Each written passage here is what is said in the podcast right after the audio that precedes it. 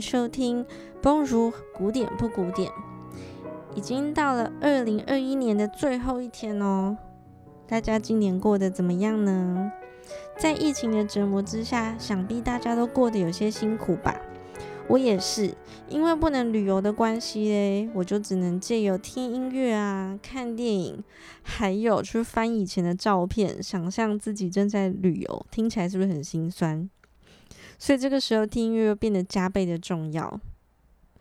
今天我们要来介绍一首像是不断漂泊旅游的转调之歌，这就是肖邦的升 C 小调前奏曲 Opus 四十五。这首升 C 小调前奏曲呢，它并没有包含在一般为人所知的肖邦二十四首前奏曲的其中一首，而是在这个以外，肖邦在一八四一年独立写作的。虽然说这是一首前奏曲，可是它真的很特别，它又像前奏曲，它又不像前奏曲，然后它又长，可是它又短。怎怎么会这样说呢？首先，前奏曲是什么呢？前奏曲顾名思义，它不会很长的，它不是长篇大论，它是在正式的故事开始之前的铺陈或是预言。前奏曲好像会先邀请你来来来，先坐嘛，喝杯茶，然后进入这个氛围，就好像是一本书的目录，它会言简意赅的告诉你这本书会发生哪些重要的事情。那当你正要听到最精彩、激动的段落之前，嗯，它就悄悄的落幕了。它就是故意让你这样意犹未尽，曲终人未散。而这首 Opus 四十五升 C 小调前奏曲呢，它相较是比较长的。肖邦其他前奏曲大概一首就是一两分钟。但这一首曲子呢，它演奏起来有四分多钟。为什么我又说它同时又长又短，又不像前奏曲呢？我们先来一起听听看这整首曲子。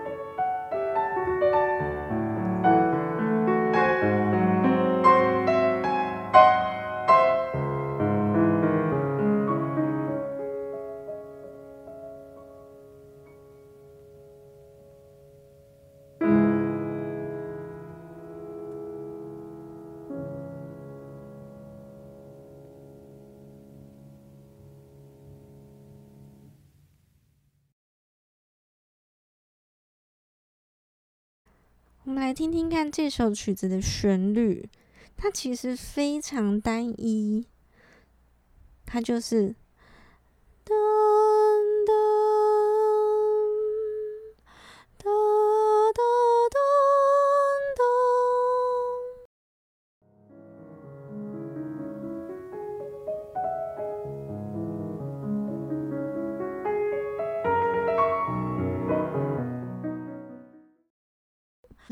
大二度，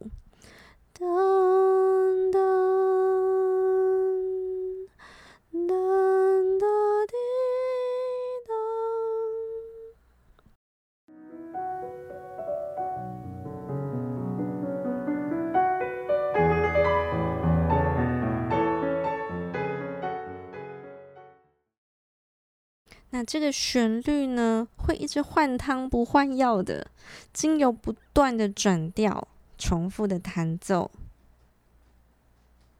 该怎么形容转调呢？一个调性就像是一个家，这个调性里面会有七个音符，这七个音就像是家人，会有家人间互相牵引的张力，会有比较松弛安稳的地方，也会有紧密甚至紧绷的地方。但他们都会找到这七个人、这七个音各自舒适或是放心的所在。比如说，C 大调的家就会是一个比较单纯、无忧无虑的家；C 小调的家就会是比较充满戏剧张力、比较杞人忧天、需要奋力一搏的家。所以转一个调就像是搬一个家。它又有点像是漂泊不定的迁徙，或是旅游。这首升 C 小调的前奏曲呢，它开头是升 C 小调，最后一个音也会回到升 C 小调。你看看他这首曲子在开头与结束的这两点之间的人生历程，几乎是充满不可思议的转调、转调，甚至两三个小节就转一次调。你可以想象你一直搬家、一直搬家，居无定所吗？例如从一开始比较暗示着像是阴晴不定的个性的升 C 小调。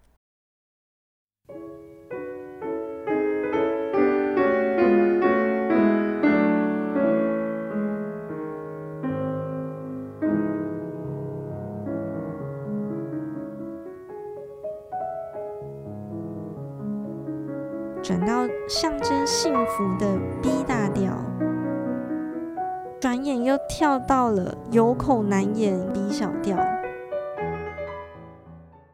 我和大家一起听一次这全曲到底是怎么样蜿蜒崎岖的，历经了这一切的转调。开场白升 C 小调。调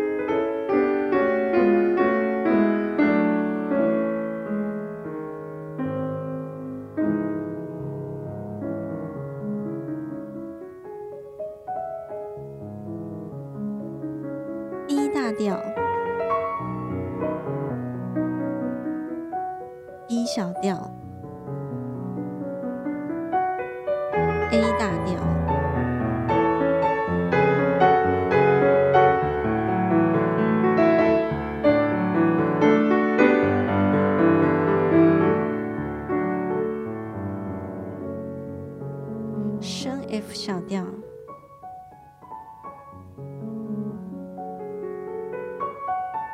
，E。大调，E 小调，峰回路转来到了降 B 大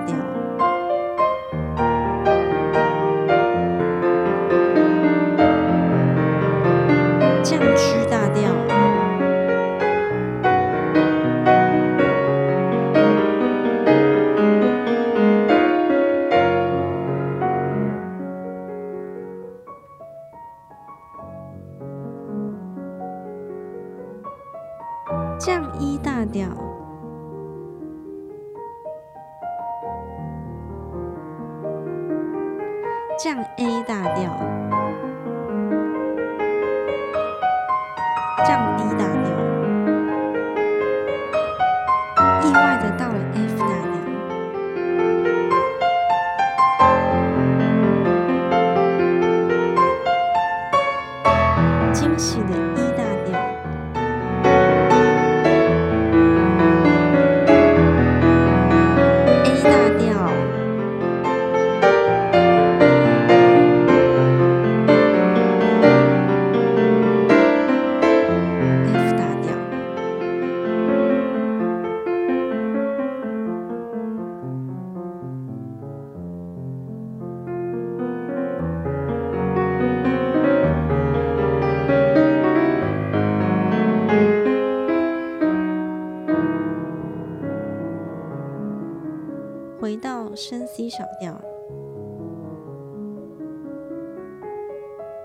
，E 大调，E 小调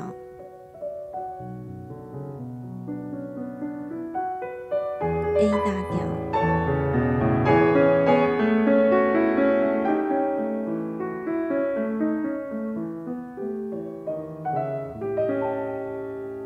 装饰乐段卡电察，不转得太快，眼花缭乱，不知道是什么调性了。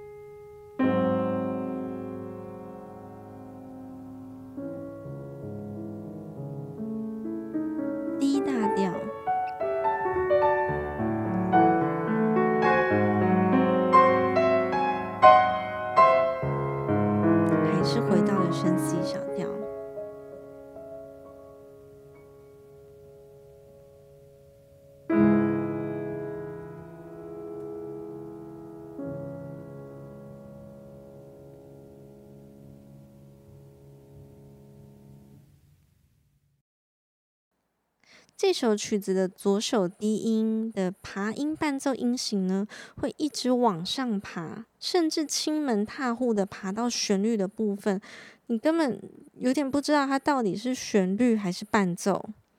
那右手它看似高音是旋律，是主旋律嘛，可是它其实就是被牵着走，它被命运牵着走。你知道它身不由己的，旋律被这样子带着转调、旅游、迁徙。在这首短短四分钟的前奏曲中，这首曲子几乎把十二 平均律的每一个音都走一轮了。为什么我前面说这首前奏曲很短呢？对于走完一整个人生来说，你不觉得这首曲子真的短得让人很舍不得吗？对，它涵盖了人生所有旅程的缩影，可是它又真的只是一首前奏曲而已。所以它又不像前奏曲，可它又真的只是前奏曲。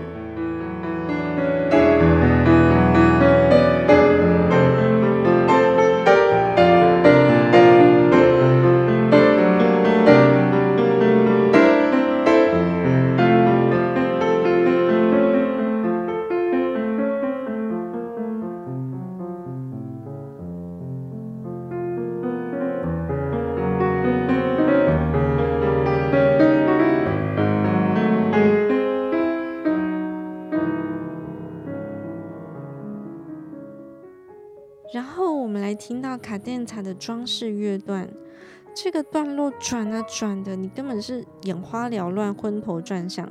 可是你听不到旋律，你只知道它一直转调，你也不知道到底转到哪里去了。它几乎像是死前的回光返照，在短短几秒内快转了人生的所有重要的乐段，有悔恨的，也有激昂、很欢喜的。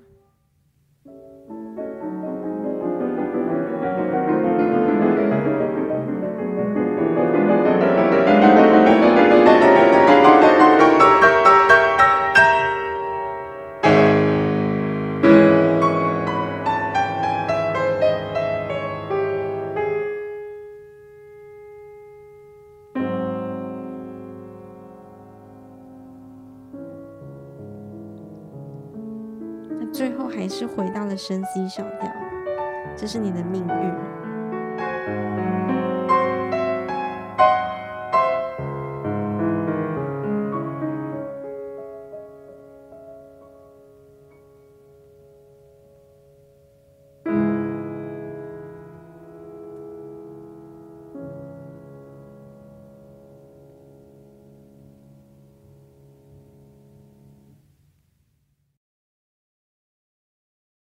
我今天放的是傅聪的版本。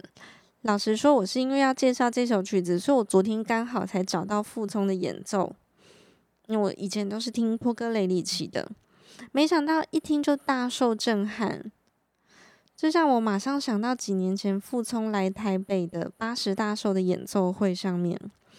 当天我是和我的 partner 何小姐一起听的，结果我们都听到泪如雨下。这其实很夸张，因为通常听到很触动人心的音乐。顶多就是流眼泪，但我们当天听傅聪的演奏，根本是哭到不成人形，是嚎啕大哭，好像是自己被谁欺负了，那么的委屈，那么难过。因为在他的琴音中，你会听到傅聪是如何告解自己人生的脚步，那是负了千斤重的。多么沉甸甸，甚至不堪入目啊！一般知名演奏家，或是所有人，好了，不要说演奏家，大家都想藏拙啊，大家都想把自己不堪、难为情的那一面藏起来，让大家看到你优雅、成功的部分就好了。可是，身为一个演奏家，好像没有权利这样做。傅聪甚至没有打算假装任何一点点的优雅，或者是举重若轻。他只是老实的把自己生命的历程，那是多么受到压抑的，甚至没有办法喘息的一切，都弹进了钢琴里面。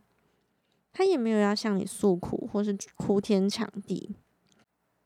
他只是用每一个音都弹出了自己生命的力量，然后你会压抑，怎么会有人过得这么辛苦，这么吃力？可是他又同时活得比任何人都还有生命的韧性、斗志。他是有多少热情留下来要赞颂他的音乐？我看了傅聪的采访影片，他任何时候几乎都是带着笑容的。你可以感觉他真的很热爱音乐，他很热爱生命。他的笑好像在嘲笑自己的吃力，可是又这么幽默的接受这一切。他到底有多少生命的韧性？他有多少热情想要赞颂他的音乐？总之，那真是一个非常……就我这辈子永远不会忘记的经验。我真的很感谢。觉得自己很幸运，这辈子竟然能亲耳听到这样子的肖邦。所以昨天，现在听到傅聪弹的这一首肖邦 Opus 四十五的前奏曲的时候，那一天听音乐会的景象仿佛又历历在目了。一开始我听到傅聪弹这首前奏曲，我只觉得怎么那么急呀？他的声音好压迫哦，你光从他的第一个乐句正在铺陈的乐句，你就觉得好像有千斤重压着你的脚步，压着琴音。然后他选择了一个相较比较快的速度去弹奏这整首前奏曲。通常一首曲子如果是比较快的速度，通常会给我们什么感觉呢？可能是比较轻快、比较活泼，也或者是比较焦躁、比较行云流水，都是有可能的。但是傅聪的快，天呐，他一点都不轻快。可是他不能弹得更慢了，因为他一旦慢下来，他就会被生命的巨石给碾过去。再慢他会受不了，他会走不动的。他一定要用这样子的速度。跟生命赛跑。在听到傅聪之前，我们就非常喜欢这首前奏曲。我认为它真的是一首非常独特的生命历程之曲，有别于以往，比如说幽默的肖邦啊，在巴黎过着跑趴人生的肖邦啊，华丽的肖邦啊，或是思念故乡的肖邦啊，都不是。就肖邦好像在写他的日记，记录着他每一段旅程。在听到傅聪之前，我和何小姐最喜欢的版本都是波哥雷里奇所演奏的。我很鼓励大家有机会也去找波哥雷里奇演奏的肖邦 Opus 四十五前奏曲来听，那会是一个非常不同的体验。我个人如果以做人来说，哈，如果以价值观来说，我可能更推荐大家听波哥雷里奇的肖邦，因为它充满了哲学反思。你听波哥雷里奇的肖邦的时候，你会知道人生苦大于乐，可是总有总有那几个片段呢，人生还是有些闪耀的光芒，有一些期待。可是我跟你说，傅聪真的不是。可以想象，傅聪从小是遭遇了多少不堪的重量。一般人所不能想象的生命的重量压在他肩头上，在他父母自杀之后，你可以想象他的肩膀上一家人的重量，而他要自己往前。你听他的音乐的时候，他会告诉你什么苦大于乐，人生就是苦啊，人生是各种使命、责任、重量所组成的。你只有好好去面对它，展现它。我在听他的前奏曲的时候，我甚至会想到那个金庸的武侠小说《倚天屠龙记》里面的金毛狮王谢逊，他在遭受各种不公平的对待折磨之后，然后好像他在一个暴风雨的海上，对着天空怒吼：“你这个贼老天！”他的演奏中，一方面展现了这种。人生有多么崎岖难平，每一个转调都是一个历练，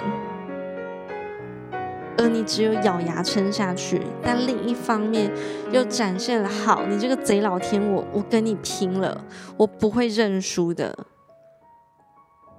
过得那么辛苦，他还是这么有韧性的，这么充满热爱的，把这首曲子给弹完了，就像是人生的缩影。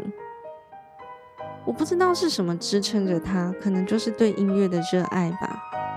他就像肖邦一样，音乐就是他的日记，他把喜怒哀乐全部刻在钢琴上了，而且他是那么诚实，那么直白，直白到令人不敢直视。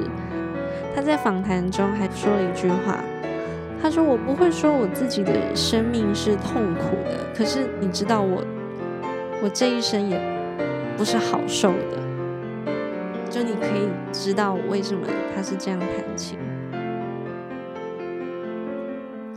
所以我不能说傅聪演奏的这首前奏曲可能是最最美的版本，或是最好的版本，因为我还是希望大家对生命是抱着一点轻松、幽默、闪耀的部分是存在的。我想这也是音乐一个非常可贵而无可取代的地方，就它从来没有一个标准答案，没有一定要怎么样弹才是最正确、最好的。可是它就像大海一样广纳百川。你觉得你已经听到一个世界上最美的演奏，结果翻过去一看，天哪，还有你从来没有想象过、看过的世界在等着你。你既有不断的看，不断的听，你看看别人是怎么样创造了讲着自己的故事，各种各种力度的强，悲伤的强，悲愤的强，愤怒的强，喜悦的强，虚弱的强，透明的强，五彩缤纷的强，黑暗的强，各式各样的强音，各式各样的弱音。让你知道这个世界有多开阔，你就会越来越知道自己是谁，自己要往哪里去。希望大家也越来越认识自己是谁，然后拥有一个崭新的二零二二年。新年快乐，拜拜。